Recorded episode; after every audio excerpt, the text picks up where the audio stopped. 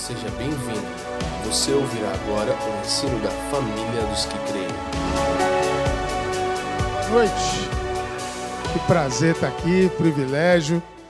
Eu tô, tô honrado. Eu e o Leandro, a gente tem uma, tem uma amizade, mesmo à distância, mas né, já estamos estamos juntos há alguns anos nos congressos da vida, né, Leandro? Do Jesus Cop. E e para mim é uma grande alegria. Ao longo dessa palavra, você vai ficar sabendo um pouco mais do que a gente faz, de como a gente serve, né? É, mas, resumidamente, eu estou. Ah, eu hoje moro nos Estados Unidos com a minha família, minha esposa Giovana está aqui. Né? Os filhos ficaram com o avô, que a gente fica fora tantos anos e quando vem a Curitiba, aqui a região, tem que tem que prestigiar, tem que. Minha esposa é paranaense, né? Ela é da capital brasileira das sogras, Cascavel, aqui no Paraná, pertinho. E, e, e ela. Essa, essa, no todo, esse, é o, esse é o cartão de visita. Né? Mas, não, eu brinco mas minha sogra é um doce. Se eu não fosse diabético, eu não teria nenhum problema com ela. Mas,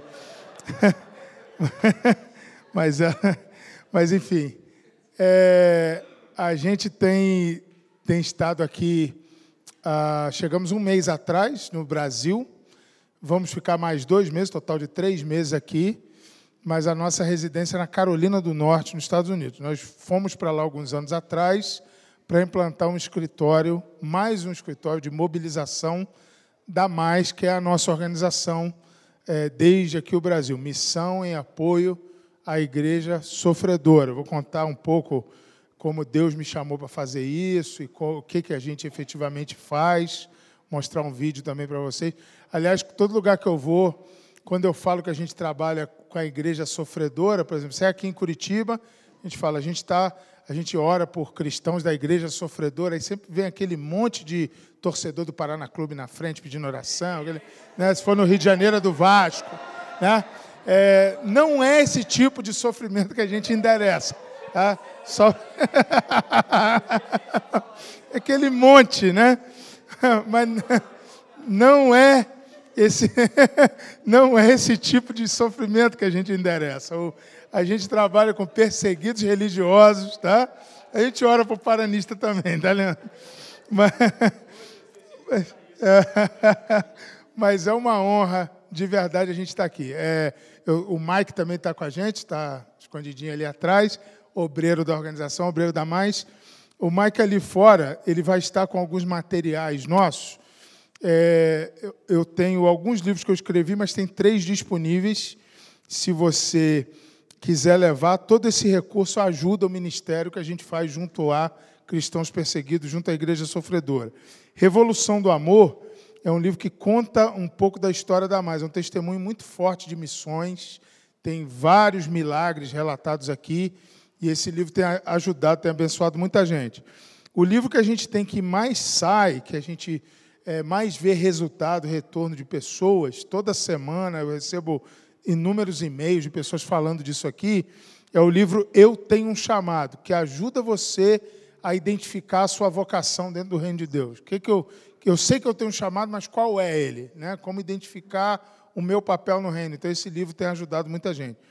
E esse último aqui que eu quero divulgar é o seguinte: escrevi esse livro faz alguns anos, aí escrevi uma tiragem só. E veio a mais, a gente numa pegada mais de falar de vocação, de missões, eu não foquei nesse livro. Quando eu estava me preparando para vir ao Brasil agora, é, foram três anos sem voltar ao Brasil, a gente está com a agenda aí de 88 ministrações em 93 dias, eu ia rodar para caramba. E a gente orando, eu senti no coração que eu deveria reeditar esse material por causa do momento da igreja brasileira. A gente recebe, temos muitos amigos aqui, a gente recebe sempre é, relatórios de como famílias, até que nós pastoreamos, estão hoje passando alguns problemas com seus filhos e tudo. E nós resolvemos relançar esse livro aqui. O título dele é autoexplicativo: Socorro, meu filho deixou a igreja. Tá? Então, esse livro fala exatamente sobre isso, sobre esse fenômeno que tantas famílias passam hoje na igreja brasileira de o, perder o filho para a faculdade, ou perder o filho para um, para um contexto geral, e, e muito mais do que levantar culpados, esse livro levanta a esperança de que Jesus é o principal interessado na conversão do seu filho. Né? E ele é mais do que seu parceiro nisso, ele é o, ele é o interlocutor direto. Você que é parceiro dele. Né? E a gente tem esse material todo aí, como eu falei, tudo que foi adquirido é revertido para a causa da igreja sofredora. O Mike vai estar lá atrás com isso disponível, tá? E a gente é, agradece se você puder dar uma visitada. Eu não sei se tem ali materiais, dá mais, assim, é, folhetos, folders. Se tiver, você pode levar, divulgar o que a gente faz. Deixa eu mostrar um vídeo para vocês rapidamente, são menos de dois minutos. Esse vídeo foi feito lá para o nosso trabalho nos Estados Unidos. Ele é, ele é divulgado na igreja americana. Mandei pôr legenda nele, porque eu estou rodando aqui no Brasil. É, antes até do vídeo, pode ficar com a luz apagada, não tem problema. Deixa eu te, te fazer uma. Imaginar uma hipótese aqui rapidinho. Queria que você imaginasse isso. Sei que essa igreja tem todo um presbitério, mas vou focar no pastor Leandro. O pastor Leandro está aqui, chamado por Deus para cuidar dessa igreja, pastorear, ser o, o anjo dessa igreja junto com a sua esposa. Eles estão na liderança, estão dando sangue, dando a vida por você. Viaja o Brasil inteiro, volta toda semana, cuida da ferida, abraça. Está aqui. Você ama o seu pastor. Aí um dia vocês estão aqui adorando. Amém, irmãos? Aí. E ele é paranista ainda, ele é da igreja sofredora. Aí Aí você você você está aqui, ele está aqui ministrando com o microfone na mão. De repente entra a polícia ali. E a polícia entra porque esse país aqui é um país comunista. Ele não deveria estar se reunindo aqui com vocês, não tem uma licença específica, alguma coisa assim. E eles entram dando tiro para cima, eles entram fazendo uma arruaça, derrubando tudo, estragando essa decoração bonita aqui. E eles entram, de repente, eles vêm aqui na frente, o responsável é ele, ele está com o microfone na mão, começam a bater nele publicamente, nada que você possa fazer, eles estão altamente armados. A esposa dele está sentada no primeiro banco, eles atacam ela também, e de repente levam os dois presos, levam ele, apanha muito, leva ele preso, e, e de quebra, para ser mais humilhante, leva a esposa dele ainda puxada pelos cabelos, assim, até o carro da polícia. Imagina a cena, é um negócio, chega a ser, né? totalmente fora de. Pois bem, eu acabei de relatar para você a história que aconteceu com um grande amigo meu pessoal na China. Teve na nossa casa dois, três meses atrás. Eu relatei tudo o que aconteceu com ele, agora eu só mudei o personagem. Isso aconteceu ipsis literis. Eles entraram, fizeram tudo que eu descrevi, bateram nele publicamente, deram tiro para cima, puxaram a esposa dele pelos cabelos, levaram, levaram ela até o carro da polícia. Ela foi solta meio rapidamente, ele ficou meses preso. E por que, que você ouve a história, você se choca, mas você não se desespera com isso? Eu não estou te culpando, estou te falando que você não tem coração, eu estou, na verdade, explicando o porquê. E o elemento todo é a identificação. Você não conhece o cara. Você conhece o pastor Leandro. Por isso que eu contei a história como se fosse ele, porque se isso acontece com ele, já tinha gente levantando, indo para o celular para procurar uma autoridade que conhece, gente ia nem pensar direito e o cara no braço encarar o policial armado aqui, o cara nem pensa, porque tem afeto envolvido, tem coração envolvido. Agora, quando é um cara que você não conhece, você ora, você chora, você se quebranta, você sente vergonha, caramba, a gente vive um evangelho tão livre, né? mas você não se identifica com isso. O que eu estou aqui hoje para fazer, não vou pregar sobre igreja perseguida, Deus me dá uma palavra mais geral na Escritura, ou contar histórias, mas o que nós temos feito é te provar que, biblicamente, não existe uma divisão entre igreja livre igreja perseguida, igreja estável igreja sofredora. Na Bíblia só tem a igreja. Então, o que acontece com o pastor da China, ele é seu pastor. Essa esposa é a esposa do seu pastor. nós somos um corpo em Cristo. E é com esse desespero que nós deveríamos nos envolver com essa causa. Não há eles, há nós. Nós estamos sendo perseguidos no Iraque. Nós estamos sendo perseguidos na Indonésia. Há uma igreja foi queimada no, no Paquistão. É nossa igreja, são nossos irmãos, é nossa igreja, não, não há uma distinção. Essa falta de identificação criou um divórcio entre nós e eles, enquanto eles não deveria existir. Então, é sobre isso o ministério que nós executamos. Não só a gente ajuda os irmãos da igreja perseguida, mas a gente ajuda os irmãos da igreja livre a perceber que há uma perseguição que ela é contra todos nós, ela não é contra eles, não há eles. Assiste esse vídeo que você vai entender. É só um minutinho, dois minutos.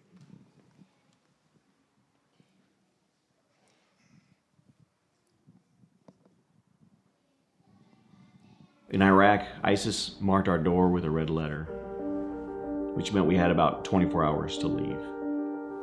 So we gathered our belongings and we fled to a neighboring country. So we're in Bartala right now, which is a Christian town near Mosul. ISIS is really nearby. They've been trying to encroach on the territory here. Everyone is fleeing. We're told upwards of 10,000 Christians are fleeing the area right now.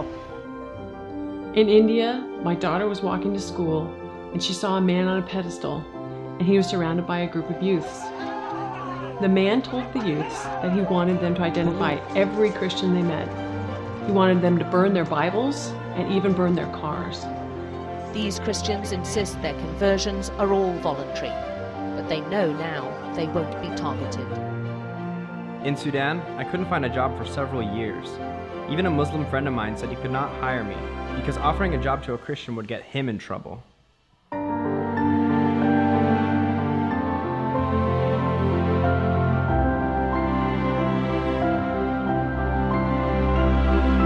Actually, my name is Sean, and I'm an American citizen.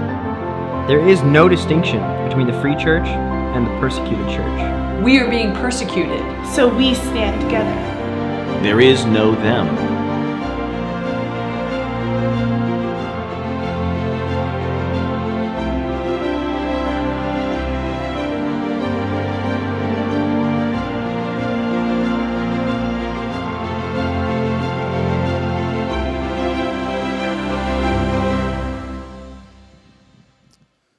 Glória a Deus.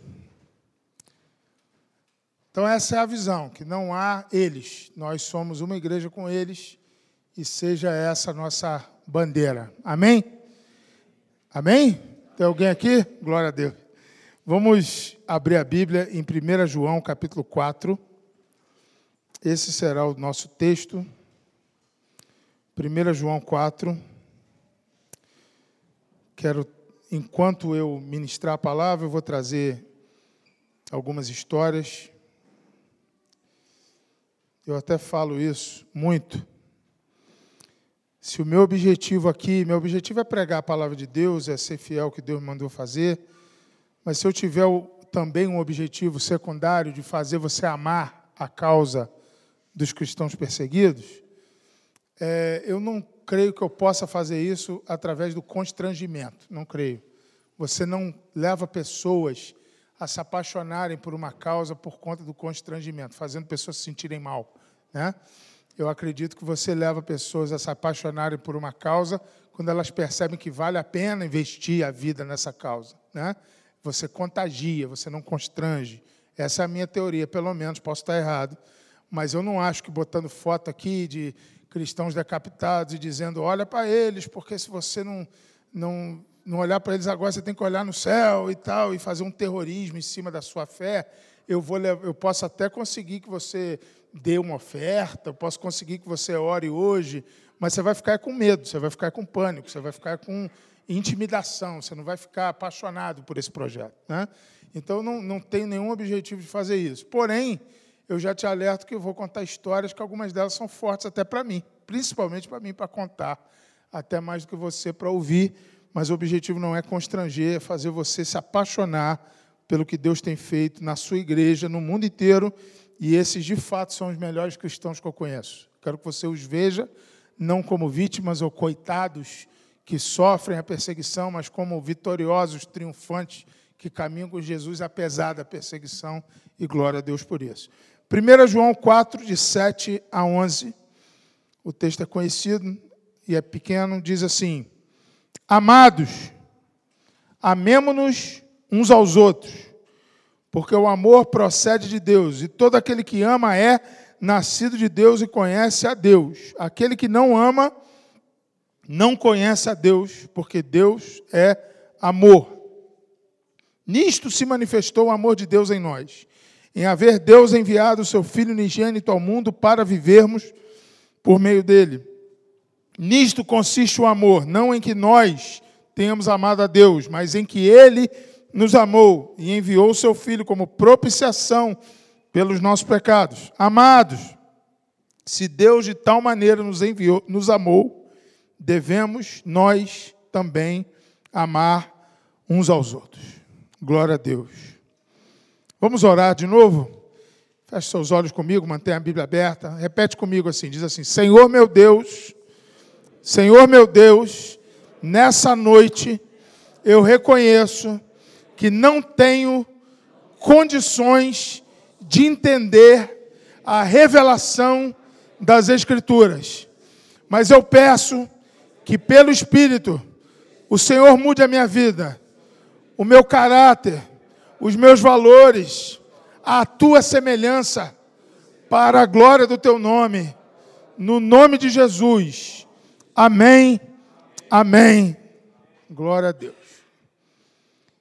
Deixa eu começar essa palavra, quero que você deixe a Bíblia aberta aí. Eu quero começar essa palavra com uma história que eu já contei em inúmeros lugares, tem na internet, já já é uma história conhecida, mas que ela remonta ao meu chamado para trabalhar com esse projeto que eu trabalho. E você vai entender o link disso aqui com o texto em alguns minutos. Eu só peço a sua total atenção. Fui missionário na China é, por aproximadamente quatro, quase quatro anos.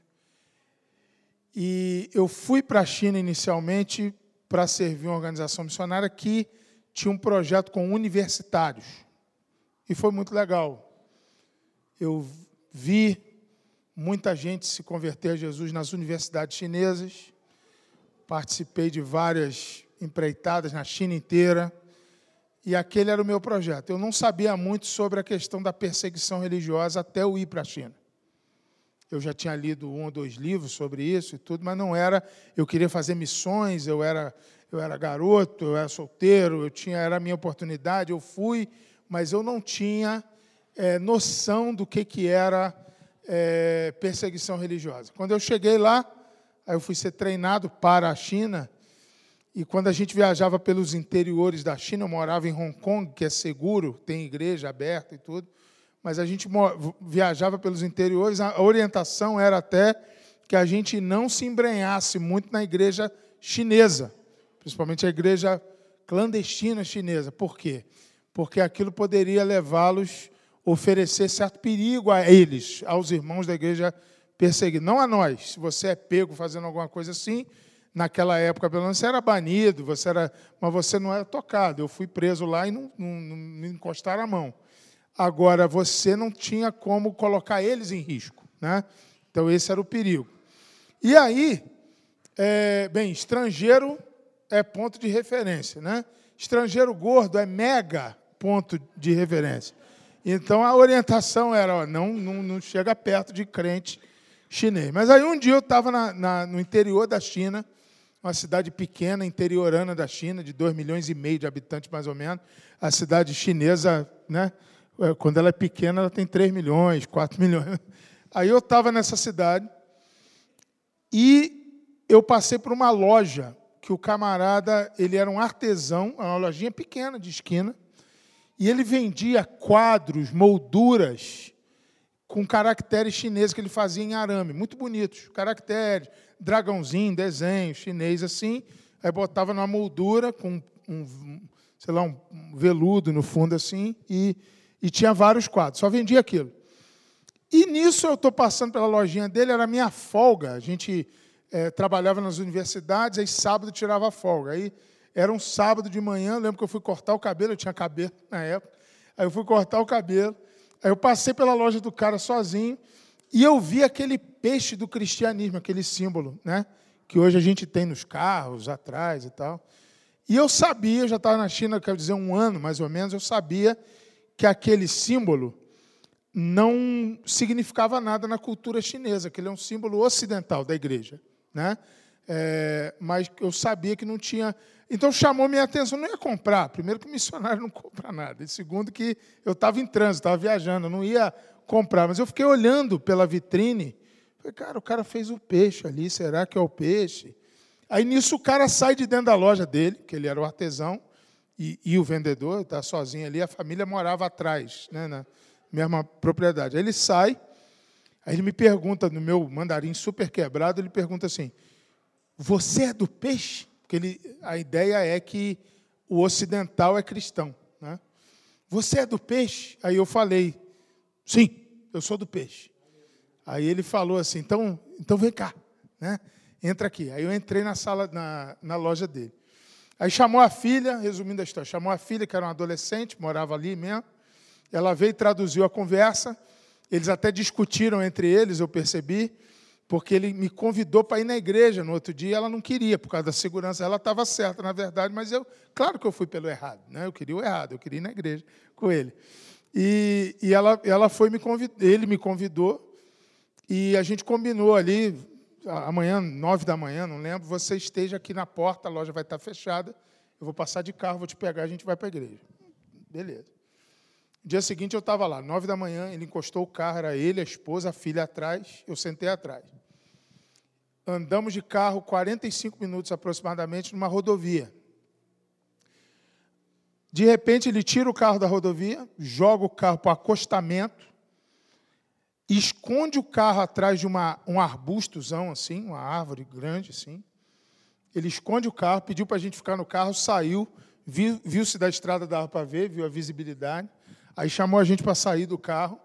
Aí andamos por uma trilha mais 45 minutos, ou seja, 45 minutos de carro, mais uns 40, 45 a pé. Eu não vi outro carro, eu não vi ninguém, não vi uma pessoa andando por lá. Não vi nenhuma casa também, era só mato, só uma trilha. Se eu tivesse sozinho com ele, eu ia morrer de medo, mas ele estava com a família. Né? E fomos andando. Eu fui criado em Niterói, no Rio de Janeiro, a cinco minutos da minha igreja, eu tinha preguiça de ir a pé. Ele, 45 de carro, 45 de, na, na, na trilha, aí fui embora. De repente, no meio do mato, gente, no meio do nada, uma construção abandonada, um prédio feião, comunista, cinzento, assim, um galpão mato subindo pelas paredes, nitidamente abandonado o prédio. Eu julgo hoje que fosse uma olaria, abandonar uma fábrica de tijolos, alguma coisa assim, não sei dizer. Aí ele abre a porta, no que ele abre a porta, dentro daquele, daquela construção, havia aproximadamente 250 pessoas adorando a Deus no fogo purinho, puro, puro louvor comendo. Não tinha isso aqui, porque não tinha instrumento, não tinha luz elétrica no lugar. Então era um dirigente, e eles adorando e orando e chorando, e todo mundo saiu da mesma cidade, dirigiu 45 minutos, achou um arbusto, escondeu o carro, andou 45 minutos para que a igreja se reunisse. Aquilo foi a minha primeira experiência na vida de ver a igreja chamada igreja clandestina. Eu não entendia a língua, era, era uma região de dialeto, eu falava também muito pouco mandarim, que é a língua oficial. Não precisava também, o Espírito traduzia, né? Aquele, aquela vibe linda, assim, aquele negócio rolando, eu lá, no meio, feliz da vida.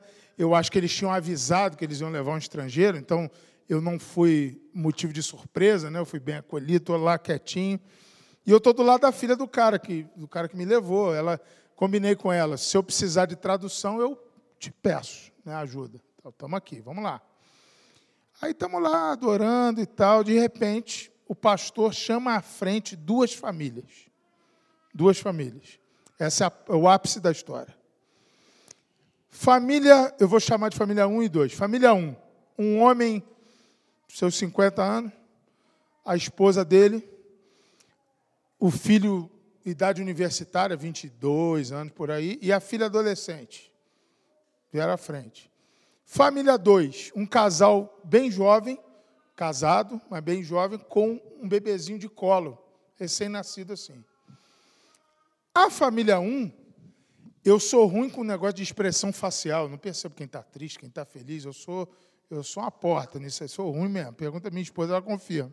Sensibilidade zero, né? Porém, naquele dia, eles estavam tão tristes, tão devastados, que aquilo me chamou a atenção. Foi, que família triste, cara. Tá, tá, né, passando uma coisa assim ruim. E a família 2, não é que eles estavam assim soltando fogos nem nada, mas eles estavam alegrinhos, assim, normaisinhos e, e mais, né, celebrando assim. Eu pensei o quê? Eu, eu já era pastor aqui do Brasil, né? Eu pensei o seguinte: eles provavelmente é um momento que o pastor, estou adivinhando, não sabia, não está entendendo a língua. É um momento que o pastor chama à frente famílias para orar. Né? A família 1 um deve ter perdido um ente querido. É, a cara deles é uma cara literalmente de velório. A família 2 vai consagrar o nenenzinho. É, uma, é alguma coisa assim que vai acontecer. Eu estou achando. Aí eu perguntei à menina: o que está acontecendo aqui agora? Ela falou: ah, é a cerimônia da Bíblia. Eu não sei o que é cerimônia da Bíblia no meio do culto, não tenho, não, não é da nossa, da nossa liturgia, né? Aí, na hora que ela falou isso, só porque ela falou, eu reparei que a família, o, o, homem da família 1, o homem triste, ele está segurando a Bíblia assim, Está segurando, portando a Bíblia assim, normal. E aí o pastor deu a palavra a esse homem, esse homem começou a testemunhar. E eu falei, traduz isso aí para mim, que eu quero entender o que é esse negócio de cerimônia da Bíblia. Ela começou a traduzir. A primeira frase que ele falou que ela traduziu, eu tive certeza que ela não estava entendendo, ou ela não entendia chinês, ou ela não falava inglês direito. Estava tudo errado. A primeira frase foi assim, o cara falando, né? Esta semana foi a melhor semana da história da nossa família. Aí eu pensei assim: eu não quero estar perto desse homem na pior semana da história da família dele. Não faz sentido para mim. Esse cara está devastado. Né? Esse cara está vindo um funeral. Aí ele continuou falando. Ele disse assim: porque a palavra de Deus habitou na nossa casa. Aí eu ainda não estou entendendo. Traduz aí, quero entender esse negócio. Aí ele disse assim: Eu não trabalhei essa semana, minha esposa também não foi trabalhar. Meu filho não foi para a faculdade, minha filha não foi para a escola. Nós acordávamos quando o sol nascia. E íamos todos para a cozinha, minha esposa começar a preparar a refeição, e ali em volta do fogão nós líamos a Bíblia juntos. O meu filho é o melhor leitor. Então, o meu filho lia em voz alta para a gente a Escritura. E nós ouvíamos. Nós não parávamos para ir no banheiro. Nós jamais paramos nem para comer. Alguém, enquanto todos comiam, um lia. Se o meu filho, que era o principal leitor, ia ler, ia comer, alguém lia para ele no lugar dele, só naquela hora. Nós só parávamos de ler a Bíblia no fim da noite bem tarde da noite, quando a gente não tinha mais força, assim.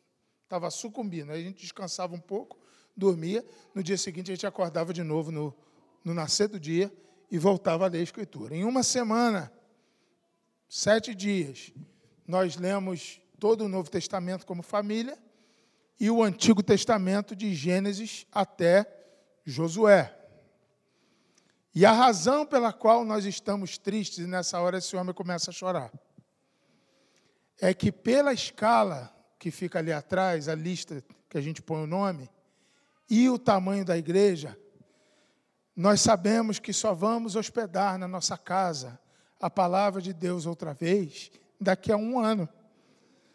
E naquele momento, eu percebi que aquela igreja de 250 tinha duas Bíblias. Uma para o pastor preparar o sermão e a outra que os irmãos faziam o rodízio.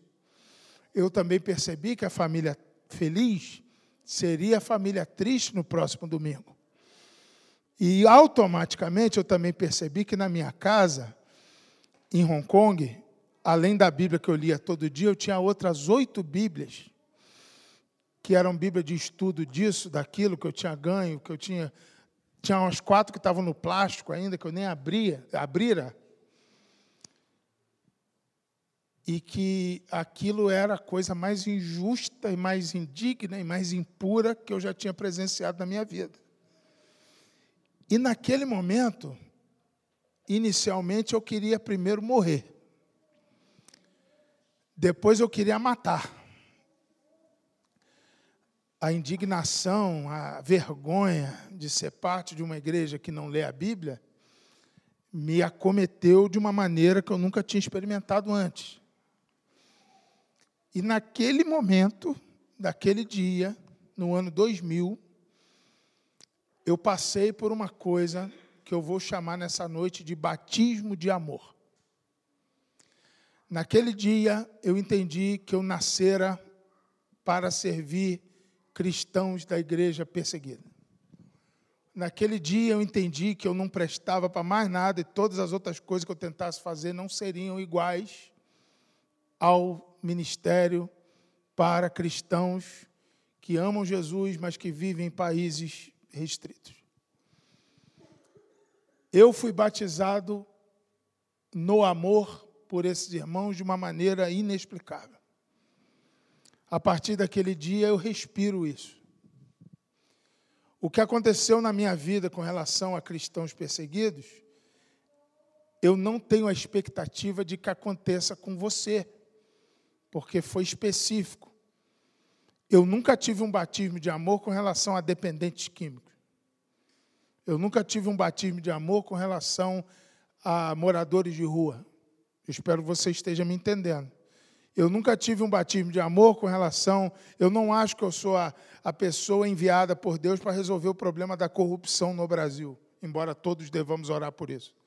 Eu não acho que eu sou a pessoa enviada por Deus para resolver o problema de moradores de rua nas cidades brasileiras, embora devamos todos nos envolver com isso.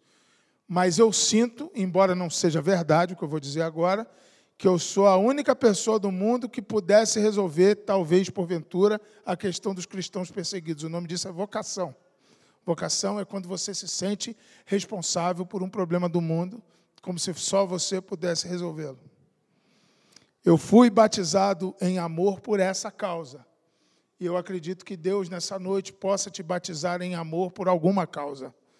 Eu só não acredito que dê para viver integralmente o Evangelho de Cristo sem ter sido batizado em amor. É só nessa hipótese que eu não acredito. Qual será a sua causa para viver e morrer? Pouco me importa, porque todas elas são importantes, na verdade. Tem gente que pode ser batizada em amor aqui para servir a igreja local. Gente que pode ser batizada em amor para evangelizar, pessoas envolvidas no tráfico de droga, para trabalhar com atletas. Eu não sei qual será, mas eu sei que não existe um evangelho genuíno sem que um batismo sobrenatural de amor nos acometa. E é para mim sobre isso esse texto. A gente fala de amor na igreja, mas, na minha opinião, a gente não aprofunda esse tema com a profundidade necessária. E eu acredito que o que Deus tenha para fazer entre nós, nesse grupo lindo aqui nessa noite, seja iniciar um projeto chamado Batismo de Amor. E essa igreja batizada em amor vai ter uma relevância completamente diferente de tudo que a gente está acostumado. E eu acredito nesse mover que o Espírito Santo queira fazer entre nós nessa noite, em nome de Jesus. Agora, é difícil falar de amor na igreja, pastor Leandro, é difícil. Por que, que é difícil? Eu acho que é difícil é, por alguns motivos. Estou ainda numa espécie de introdução, mas não vai muito tempo. A primeira razão que é difícil falar de amor na igreja é que é um tema banalizado. A gente ama a Deus e canta isso toda hora, a gente ama o irmão e a gente ama bolo de chocolate. A gente é, é, é tão banal, é tão comum, que se eu dissesse, ah, se o pastor anunciasse, vai vir um pregador aqui para pregar sobre o amor, muita gente vai, tem algum domingo que a gente não prega sobre o amor, que é um tema né, batidão. A segunda razão que eu acho difícil falar de amor na igreja de, em geral, na igreja de Cristo, na igreja do Brasil, é que nós costumamos lidar com o amor não como se o amor fosse uma decisão, mas como se o amor fosse uma espécie de uma combinação química, assim. O amor é um negócio que acontece no cara incontrolavelmente. Por isso que ele larga a esposa, porque ele poxa, de uma hora para outra ele começou a amar a secretária. E, na verdade, o amor é uma decisão que se toma, é uma decisão que, pelo Espírito, você vai tomar hoje de uma forma em outro grau, em nome de Jesus. Mas é uma decisão, é aquele, é aquele negócio que é, não é o meu sentimento que acarreta o amor, é o contrário. A minha decisão que acarreta o sentimento. A minha esposa não pode fundamentar o amor dela por mim pelo que ela sente por mim todos os dias, porque embora ela decida me amar, tem dia que ela quer me jogar pela janela.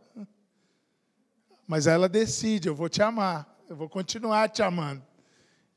Você é completamente maluco, assim, viu o Papai Noel pelado na infância, completamente doido, passado, meningite cerebral e tal, mas eu vou é, continuar te amando, eu vou continuar investindo nisso, é uma decisão. A igreja vê meio que como uma combinação química, assim, um negócio, é uma reação, uma paixão, não é. Eu tinha a opção de dizer não para o que Deus fez comigo naquele dia na China. E eu continuo dizendo sim todos os dias, porque eu tenho que escolher isso todos os dias. É, é isso que é o amor. Agora, a outra coisa que faz um pouquinho complicado a gente falar de amor na igreja, além, além do elemento banalização e além, além desse, desse elemento da decisão que a gente tem dificuldade de ver, é o elemento missão. A gente não vê muito o amor como sendo a missão da igreja. Agora perceba isso. Você é o amor de Deus ao qual o mundo tem acesso. Aliás, Billy Graham falou, eu, eu, eu moro no estado do Billy Graham, em, na Carolina do Norte, nos Estados Unidos. E Billy Graham falou uma frase que me impactou muito: Você é a Bíblia que o mundo está lendo.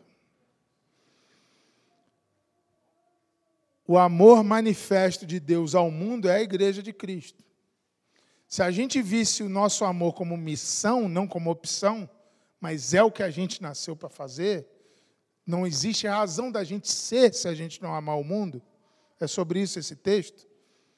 Nisto se manifestou o amor, não que, que ele nos mandou um, uma carta bonita, um buquê de flores, mas porque que ele amou e deu a ponto de dar o filho. Quando a gente entender amor como missão, a coisa vai ficar um pouquinho diferente. E Deus vai fazer isso entre nós, e glória a Deus por isso. Então eu creio num batismo de amor, num batismo desse nível aqui, que o amor passe a ser o nosso orientador. Que eu tenho razões todos os dias para deixar o ministério que eu faço. Falta de recurso, falta de apoio, falta de força, cansaço, é, não é o ideal para os filhos em muitas circunstâncias, é, falta de tempo. Eu tenho inúmeros motivos para abandonar esse negócio e partir para um negócio mais conveniente, mais tranquilo, mas eu amo. Eu fui batizado num dia com isso e eu não consigo mais me esquivar. E eu acho que isso vai acontecer, tenho convicção que isso vai acontecer, mas eu queria mencionar biblicamente no que consiste esse, esse amor nessa profundidade. Com, com que tipo de amor eu creio que Deus vai batizar essa igreja nessa noite, em nome de Jesus? Com que, qual, quais as marcas dele? Eu, eu tenho convicção de que esses pontos somados na nossa história haverão de mudar muitas vidas entre nós e nós haveremos de amar diferente em nome de Jesus a partir dessa noite. Então, Primeira palavra, olha comigo aí, são três palavras que eu vou trazer nessa noite rápido, não vou demorar, prometo. Verso 8, olha aí. Aquele que não ama não conhece a Deus, porque Deus é amor. Primeira palavra, coerência. Coerência. Essa propriedade de emparelhar o discurso com a prática. Porque a gente fala de amor como igreja o tempo todo. A gente canta amor como igreja o tempo todo. Mas esse versículo é um versículo, provavelmente o principal do texto que nós lemos, que denota a questão, que super enfatiza a questão da coerência. Não adianta eu dizer que eu conheço a Deus se eu não amar como Deus ama. Aqui, tem uma coisa muito interessante da gente analisar como essa questão da coerência funciona. Alguns anos atrás eu comecei a ler um autor que nem cristão é, ele é judeu, rabino, chamado Harold Kushner. Comecei a ler esse cara mais de 10 anos atrás. Ele tem alguns livros em português, acho que o mais conhecido dos livros dele é Por que Coisas Ruins Acontecem a Pessoas Boas. A tradução é algo assim. Eu não lembro em qual livro desse homem, Harold Kushner, ele apresenta essa teoria que eu vou te apresentar agora, mas mudou minha vida, que eu li vários, de fato eu não lembro em qual, mas mudou minha vida a percepção dele. Ele, ele diz que o mundo atual, o mundo de hoje, é dividido basicamente em duas cosmovisões só, que a gente pode chamar de oriental e ocidental, mas que essas duas cosmovisões, elas são fundamentadas no que ele chama, eu não sei se ele é o pai dessa ideia, mas ele foi quem me apresentou essa ideia nos seus livros. Ele chama de pensamento hebreu e pensamento grego. Inclusive, mesmo sem ser cristão, ele usa um versículo do Novo Testamento, a saber, 1 Coríntios 1, 22, que fala assim: Porque os judeus buscam sinais e os gregos buscam conhecimento. Aí ele fala disso.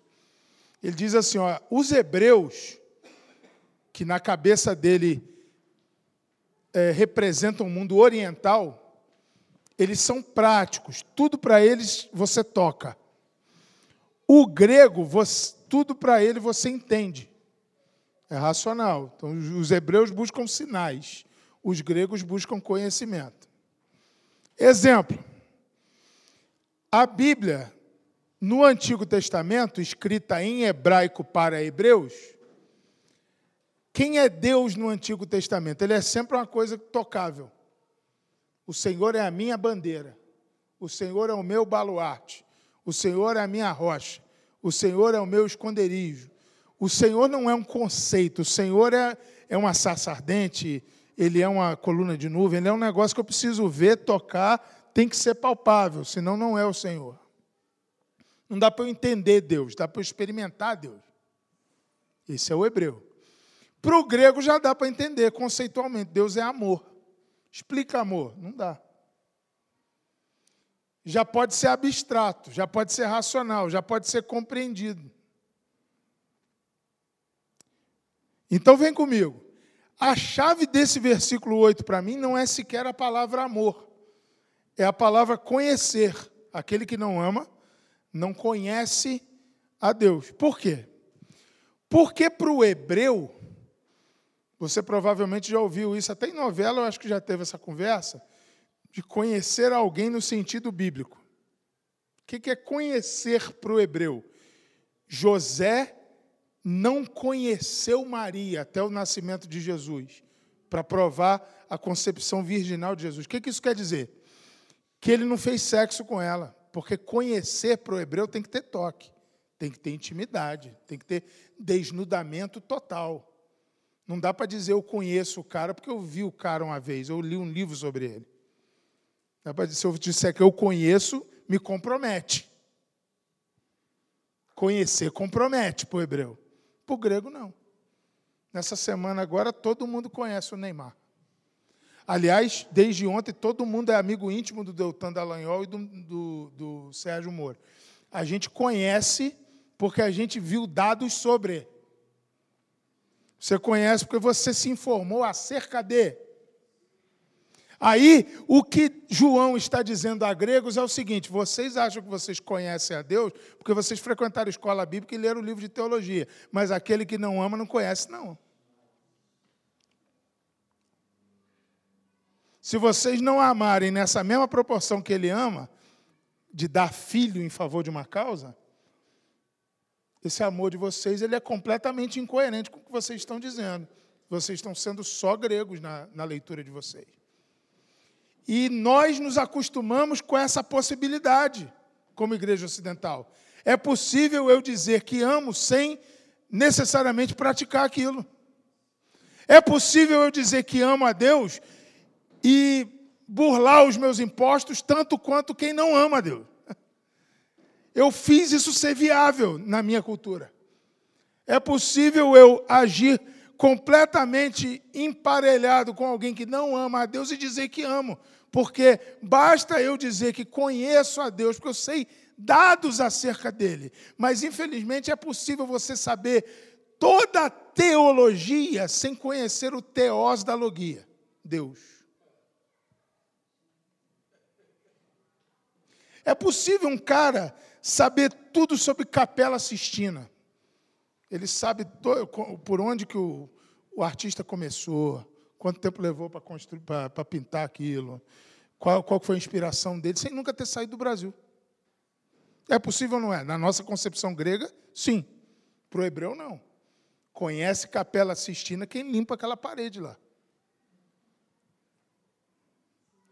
Então, é, o que o texto está dizendo é o seguinte: olha, vocês se permitiram conhecer sem amar. Ou vocês mudam isso ou não é evangelho. Eu vou falar um negócio muito tosco agora que você vai ter que ter maturidade para me entender. Se não tiver problema é seu. Eu jamais faria qualquer defesa do terrorismo aqui. Eu trabalho com vítimas de perseguição religiosa, que são vítimas do terrorismo. Então você, você precisa captar o que eu estou tentando dizer. Né? A gente vive de tirar a gente do Estado Islâmico. Então é. Agora, você já percebeu o quanto nos choca a ideia de um muçulmano que veste um casaco de bomba, adentra um recinto, um, uma boate, um avião, o que for, detona aquilo, mata um tanto de gente e se mata em prol daquilo que ele acredita ser verdade, que obviamente não é. Nosso evangelho é o evangelho da vida, não da, da morte, da execução. Mas como nos choca no mundo ocidental, o que, que esses caras, esses caras são loucos. Não, esses caras não são loucos, esses caras são coerentes.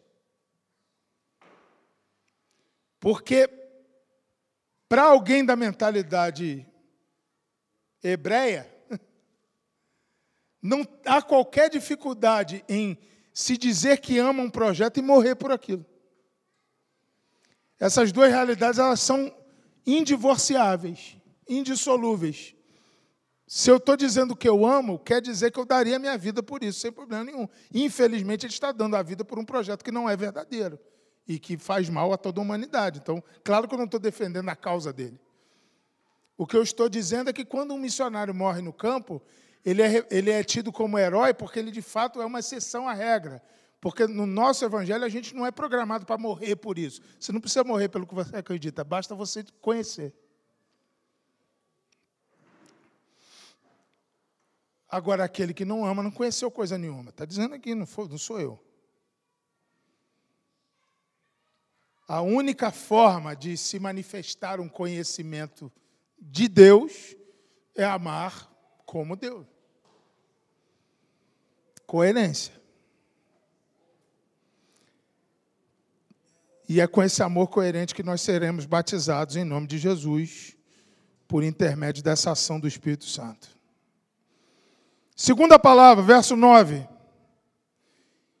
Nisto se manifestou o amor de Deus em nós, em haver Deus enviado seu Filho unigênito ao mundo para vivermos por meio dele.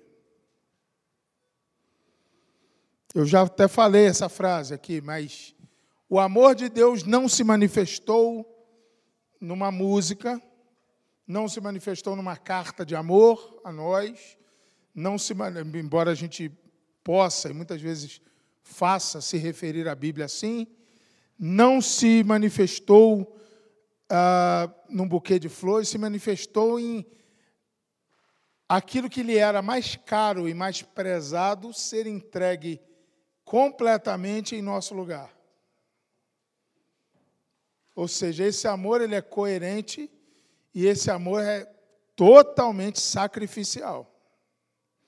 Aliás, a palavra bíblica para esse amor é ágape, e a palavra ágape, diferente de outros termos bíblicos traduzidos como amor, desde o grego do Novo Testamento, como eros, que é o amor homem-mulher, por exemplo, a palavra ágape é o amor sacrificial e incondicional, amor da entrega absoluta completamente ilógico, não tem retorno, ele ama porque ama.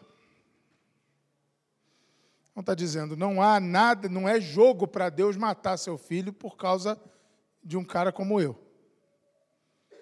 Mas esse amor que não é jogo, que é o ágape, esse amor que não, não é retorno. O que, que eu ganho com isso? Ah, Senhor, eu te amo de volta. Deus vive muito bem sem o meu amor.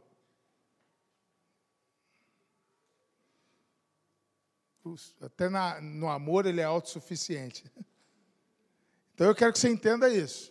Esse amor ele não tem nenhuma razão de ser. Não te amou porque você tem alguma característica amável. Ele te amou porque amou. E ele amou completamente fora do esquadro, a não ser que você ache normal matar filho em amor de alguém. Tipo assim, eu vou me esforçar ao máximo para amar vocês aqui. Nós estamos começando um relacionamento com a igreja, ou não é? Pastor Leandro falou, coisa linda. Mas ninguém aqui encosta nos meus filhos. Eu não daria meus filhos por você, não. Não daria um cabelo nos meus filhos. Eu quero que você entenda isso, nessa lógica, porque não tem lógica.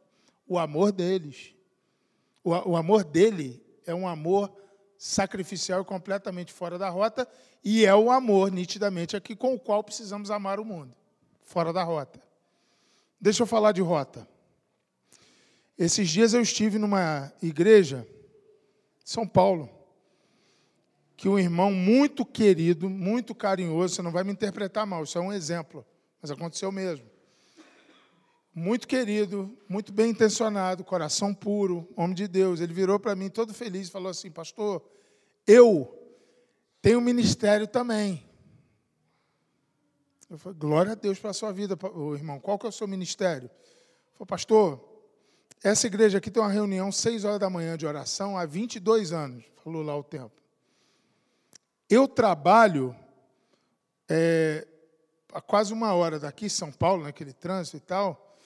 E eu passo na porta da igreja todo dia para ir para o trabalho. Então, eu me ofereci, já faz 18 anos, eu não lembro os números, que eu abro a igreja todo dia para os irmãos virem orar. Eu não posso ficar na reunião, para mim invadiria o horário do meu trabalho.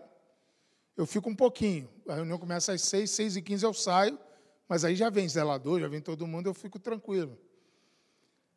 Mas eu chego lá, se eu não chegar, Alguém vai ter que chegar, madrugar, chegar bem cedo para abrir a igreja, ligar as luzes, ligar ar-condicionado, fazer o negócio. Eu chego lá 10 para as 6, tranquilo. Faz 18 anos. E pastor, aí essa parte foi o. E não me custa nada, porque eu passo na porta mesmo. Eu pensei comigo assim, claro que eu motivei o irmão, falei, continua, porque a maioria dos crentes, ele já sacrifica, se você me perguntar. Ele acorda meia hora mais cedo do que ele precisaria acordar se ele fosse direto para o trabalho. Então, glória a Deus pela vida desse irmão. Eu não quero minimizar o trabalho dele, ele faz de coração, repito. Agora, impressionante mesmo é o cara falar, pastor, moro no Batel, trabalho em Araucária e abro a igreja em Colombo. Aí é legal. Aí é top. Aí, assim, o cara não tem que acordar 20 minutos antes, tem que acordar duas horas antes. Aí é um negócio que gasta gasolina, que gasta dor de cabeça, que tem um, tem um monte de coisa envolvida aí, quer dizer, começa a me impressionar. Porque eu estou lidando o dia inteiro com um cristão que fica amarrado em coluna assistindo radical muçulmano violentar sexualmente a esposa dele para ele negar a fé. Aí eu, desculpa se eu não me impressiono com o cara que abre a igreja. Eu posso estar errado, cada caso é um caso. Mas esse amor que eu estou falando, ele me tira da rota. Ele não é assim um amor que me faz deixar de comprar um Big Mac por causa do projeto. Ele me faz deixar de trocar de carro. Ele me desvia completamente das minhas intenções anteriores. Esse tipo de amor, ele completamente me desesquiva e me desestrutura. Eu sempre faria desse jeito, mas eu vou fazer diferente porque eu amo esse tanto. Sacrifício é isso. A não ser que você ache comum matar filho por amor de alguém.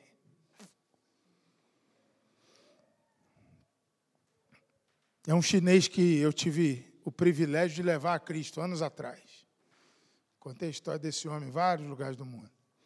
menino. Aí esse menino era filho do líder do Partido Comunista na província dele. Eu, obviamente, não sabia, senão não tinha nem começado a conversa.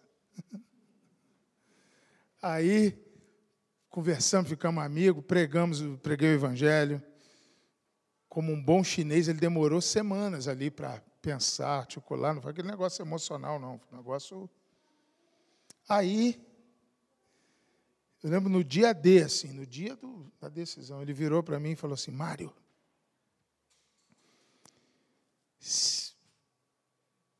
se eu acreditar nisso que você está me falando e se eu abraçar esse projeto de vida, eu falta um ano para me formar na faculdade de medicina. E eu vou perder minha vaga na faculdade, porque meu pai vai me denunciar. Não é nem inimigo, meu pai. Eu vou ter que sair de casa, eu moro na casa dos meus pais ainda. Meu pai vai me deserdar, vai me expulsar de casa se eu me converter. Isso que você está falando aí, se eu abraçar isso que você está dizendo, eu vou perder. Já está tudo certo que depois que eu me formar, eu vou fazer um curso dos Estados Unidos. Eu vou perder. Eu vou perder o visto que eu, que eu recebi para ir. Eu vou perder. Eu vou perder a minha reputação aqui. Eu sou líder do diretório estudantil da Universidade de Medicina. Eu vou perder. Mas, se isso que você está dizendo é verdade e eu testifico no meu coração que é, vale a pena. Aí ele entregou o coração dele a Jesus naquele dia, dentro do campus universitário.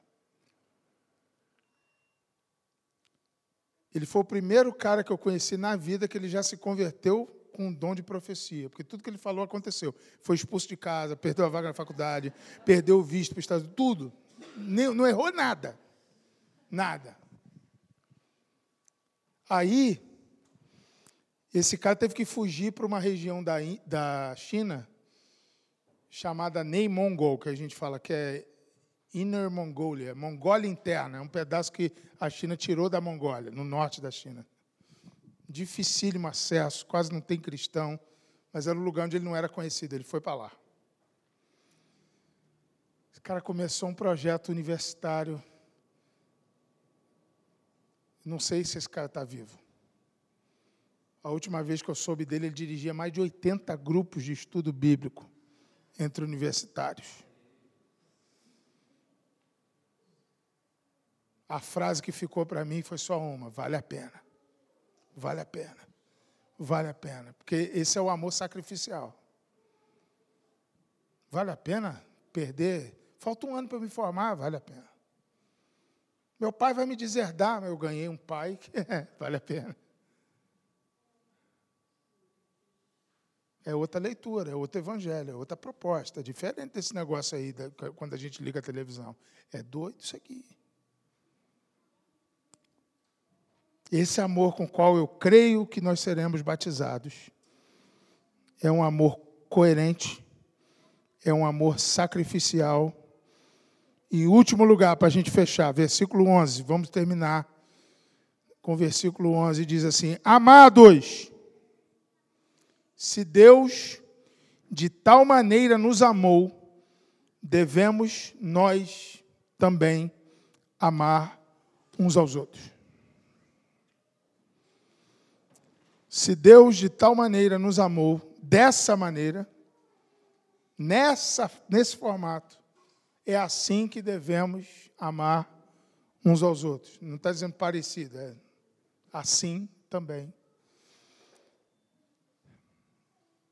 Mas quando a gente fala do amor de Deus por nós, ou do nosso amor por Deus, nós estamos lidando com o amor de maneira vertical.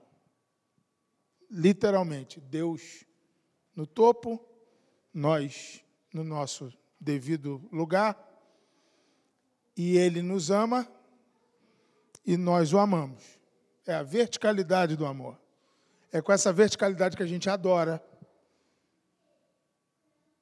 Não há o que você consiga fazer para barrar, ou minimizar, ou minorar o aspecto Deus você do amor vertical. Ele continua te amando. Agora, a fé e a espiritualidade é sobre você, obviamente, maximizar o você Deus do amor vertical. É isso eu posso ampliar, isso eu posso endireitar. Com certo, não posso mexer no jeito que Deus me ama, mas posso mexer no jeito que eu o amo. Só que o que está dizendo aqui é o seguinte: o amor vertical de Deus para nós é inquestionável. Agora, o nosso para Deus não faz sentido nenhum se ele também não for horizontal. E não é nenhuma consequência do outro, é o mesmo amor. É um desdobramento, assim, só existe porque existe os dois. Não é já que eu amo a Deus, eu vou amar o próximo também. Não. É, só existe amor a Deus na medida em que eu amo horizontalmente. Então, esse conceito, que para mim é a terceira marca aqui, esse amor com o qual estamos lidando, ele é um amor coerente, ele é um amor sacrificial e ele é um amor horizontal. Ele não manifesta somente em louvores o seu amor por Deus. Ele manifesta na transformação do contexto o seu amor por Deus.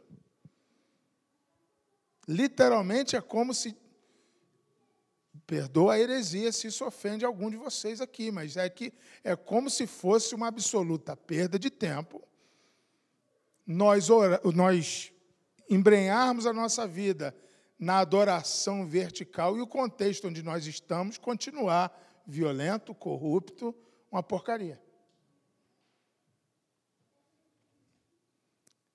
A Bíblia não me outorga esse direito. Não existe essa possibilidade. Eu não estou falando que adoração é perda de tempo. Você entendeu isso, você precisa fazer as pazes com a língua portuguesa. Eu estou te dizendo que é perda de tempo um sem o outro. E o outro sem um também. O outro sem um, a legião da boa vontade, os espíritos, né, o, o transformar o contexto social sem verticalidade com Deus, tem uma opção de gente fazendo. Não é disso que a gente está falando. Está falando como sendo a cruz você não separa os braços da cruz da parte vertical da cruz. A cruz é a cruz. Ela é um todo ali, ela é horizontal e vertical. E é o amor que nós estamos sendo convocados para sermos nele batizados nessa noite, em nome de Jesus. O amor que lê a história a partir da nossa devoção a Deus, mas necessariamente a partir do outro. Deixa eu te contar uma história para a gente concluir isso aqui e orar por isso.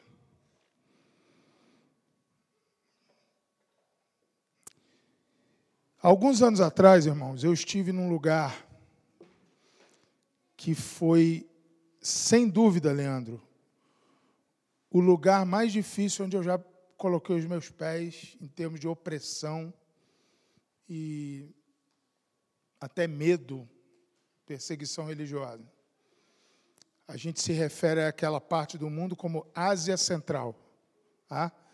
A Ásia Central é composta de cinco países que têm três características em comum, pelo menos. A primeira característica é que os cinco países têm nomes impronunciáveis: Cazaquistão, Quirguistão, Uzbequistão, Tadiquistão e Turcomenistão. A segunda verdade que eles compartilham entre eles, esses cinco países, é que os cinco eram parte da antiga União Soviética, trazem consigo ranços muito, muito fortes ainda desse sovietismo demoníaco. Não é esse esquerdismo que a gente está lutando aqui no Brasil, não. É, é, o, é a alma disso. É muito pior. Esse comunismo que persegue, que oprime, que, que não permite qualquer manifestação que não seja controlada, é, aqueles prédios cinzas, aquele povo triste, oprimido, pobre, é, é aquilo. Houve a perestroika, houve a abertura da União Soviética e a, o fim da União Soviética e a Rússia e esses outros países concretizaram, mas a alma continua ali. Em terceiro lugar, esses cinco países foram, depois da abertura, depois do fim da União Soviética, eles foram completamente e rapidamente alcançados pelo Islã. Antes da igreja chegar.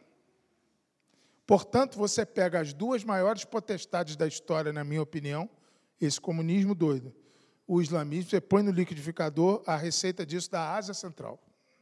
Eu fui lá. Aí eu estou lá pregando no país menos complicado, teoricamente, da Ásia Central, embora seja muito perseguido, Cazaquistão. Aí eu estou numa igreja batista, grande, o pastor está me traduzindo do inglês para o russo, e eu estou lá ministrando, aí, aí no fim assim da ministração, o pastor vira fala para mim, pastor Mário, tem uma família que eu queria que você conhecesse. Você trabalha com perseguidos religiosos e tal, eu queria que você conhecesse, orasse por eles. Falei, pois bem, vamos, vamos lá. Eles estavam no canto assim. Aí eu fui lá. Ele veio traduzir. Aí abracei, era um casal. Um homem, seus 45 anos, e a esposa dele. Bonitos, cansados, mas sorrindo. Foram cortês ali comigo. Aí me abracei e tal. Como eu posso orar por vocês? Aí começaram a me contar. Falaram, pastor, o nosso filho está preso no Uzbequistão, de onde nós viemos. Aí eu perguntei assim: por que vocês não estão lá com ele? Aí eles me deram uma resposta extremamente convincente. A nossa igreja achou por bem que nós saíssemos do Cazaquistão, do Uzbequistão, que a gente consegue ajudar ele mais estando fora do que dentro, porque lá a gente já está preso também. Faz sentido. Aqui a gente consegue ver advogado, esse negócio. Tá bom. Por que ele está preso? O nosso filho está preso, pastor, porque ele pregou o evangelho para um outro menino na escola. Aí eu falei, peraí, tem duas palavras aí que pipocaram para mim: menino e escola. Qual é a idade dele? 16 anos. Seu filho tem 16 anos, tem. Então ele não está preso, preso, deve ser um centro de detenção de menores, uma coisa. Ah, não, nosso país não tem isso, não. É prisão, homem e mulher. Então ele está preso entre adultos, vocês estão me dizendo? Não, estou preso entre adultos. Aos 16 anos, sim. E o crime que ele cometeu foi pregar o evangelho na escola. Foi. Eu estou pensando comigo. No Brasil, eu estou quase pagando propina para menino de 16 anos pregar o evangelho na escola. Né? Esse moleque está preso. Aí eles. O pai ainda vira e fala assim: Pastor, na verdade, no nosso país, a conversão é crime de blasfêmia passível de pena de morte. Então, o menino para quem ele pregou na escola foi fuzilado imediatamente, morreu. Não tinha uma pena prevista para o cara que prega. Então, o nosso filho acabou sendo preso, mas o outro menino que morreu. Como quem diz assim, tá, a gente está no lucro.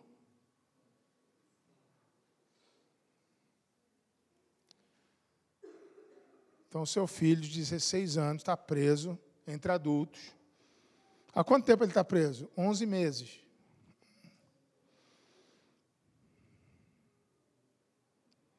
Aí a mãe resolveu falar. O pai estava, pai é jornalista, pai dá relatório de filho, né? Reporta. Mãe tem coração. A mãe estava quietinha assim. Aí na hora eu perguntei, 11 meses, 11 meses. Aí ela falou assim, ele é torturado todos os dias, pastor. Aí eu perguntei, comecei a perguntar, o pastor russo já ficou desesperado, porque ninguém pergunta isso. Eu perguntei assim: como que ele é torturado? Ele quase se enfiou debaixo da mesa.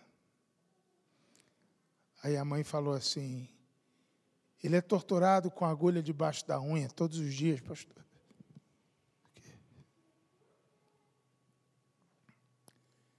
Eles querem ver se ele desiste do Evangelho, para de pregar e vira muçulmano.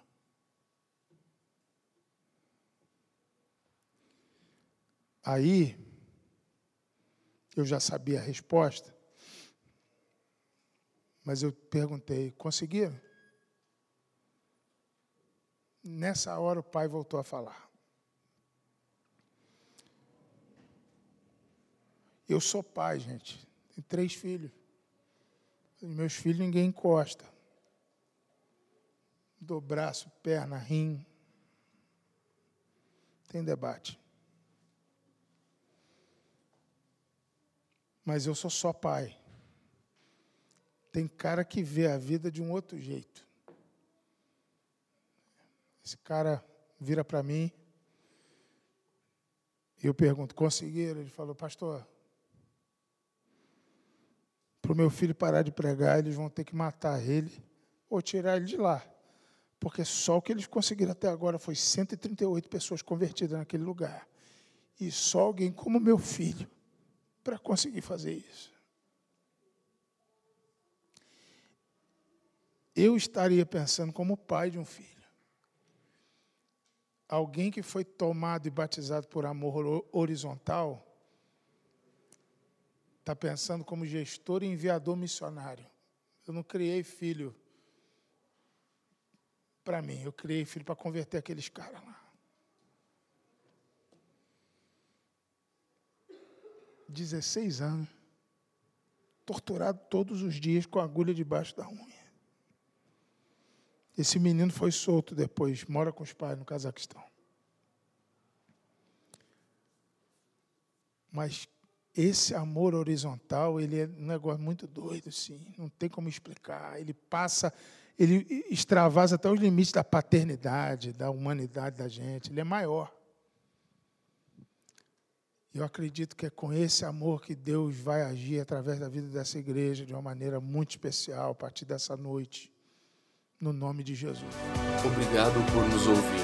Para mais informações, visite famíliadosquecreem.com.